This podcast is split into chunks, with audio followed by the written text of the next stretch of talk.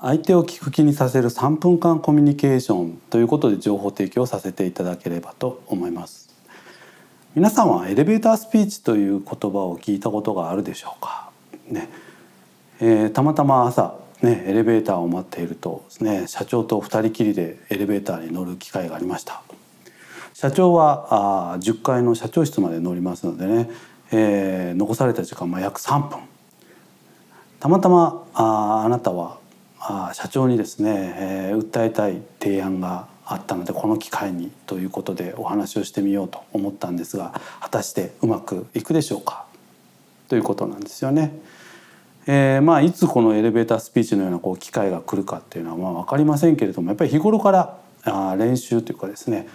えー、いざという時のために訓練はしておく必要があるんじゃないかなというふうに思います。ねえー、まずビジネスコミュニケーションの鉄則なんですけれども、えー、ビジネスのコミュニケーションというのは相手にイエスをもらってこそ意味があるということなんですね。ただ自分の言いたいことを伝えるだけでは全く意味がなくてね、えー、相手から同意をもらう、ね、あのそれやっていいよっていうイエスをもらってこそ意味があるということなんですよね。で長くだらだら喋るのは誰でもできるんですけれども、まあ、3分で、ね、イエスをもらう練習をしましょうよというのが今回の趣旨です。で実際の話し方についてはまあ3ステップあるんですがその前にですね一つとっても重要なことがあります。ね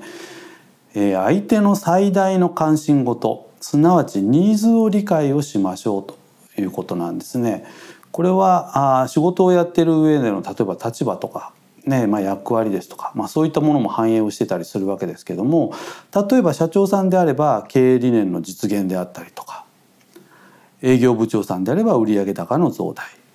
人事部長さんであれば組織力の強化製造部長さんであれば品質ですとか生産性の向上といったところがですね当然のことながらご自身の役割を果たすにあたっての最大限の関心事になるということですよねということなんですね。まずはこれをきちんと私たちが理解をしておくというのが最重要ポイントになりますということです。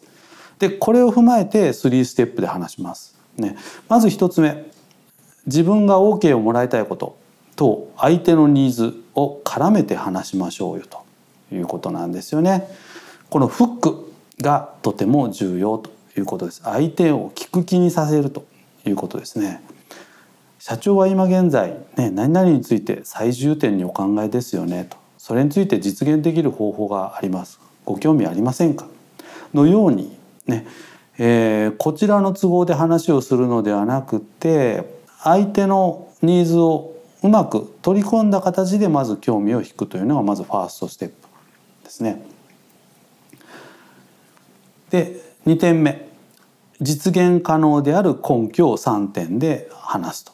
これはですね2点でも NG4 点でも NG3 点というのが一番座りがいいですね。例えば経営資源でいうと人物金。これも3つですよね。あるいは製品の導入という点でいうと例えば製品そのものそれからあとはそれを入れるにあたってのリソースそしてアフターフォロー。この3つ。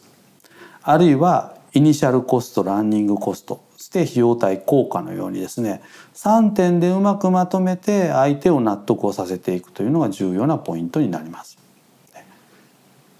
で3つ目。最後に自信を持ってまとめイエスの確約を得るということですね、えー、これでやってもいいでしょうか？ということをきちんと最後に確約を得てほしいということなんですよね。で仮にイエスが取れなかったとしてもねえー、まあ通常はですね大体3回ぐらい通ってようやくまあイエスが取れるわけですけれどもどんどんどんどん角度が上がっていきますのでね、えー、この話し方というのはビジネスの中では言ってみればセオリーのようなものになりますので是非意識をして身につけていただければと思います。以上相手を聞く気にさせる3分間コミュニケーションということで情報提供させていただきました。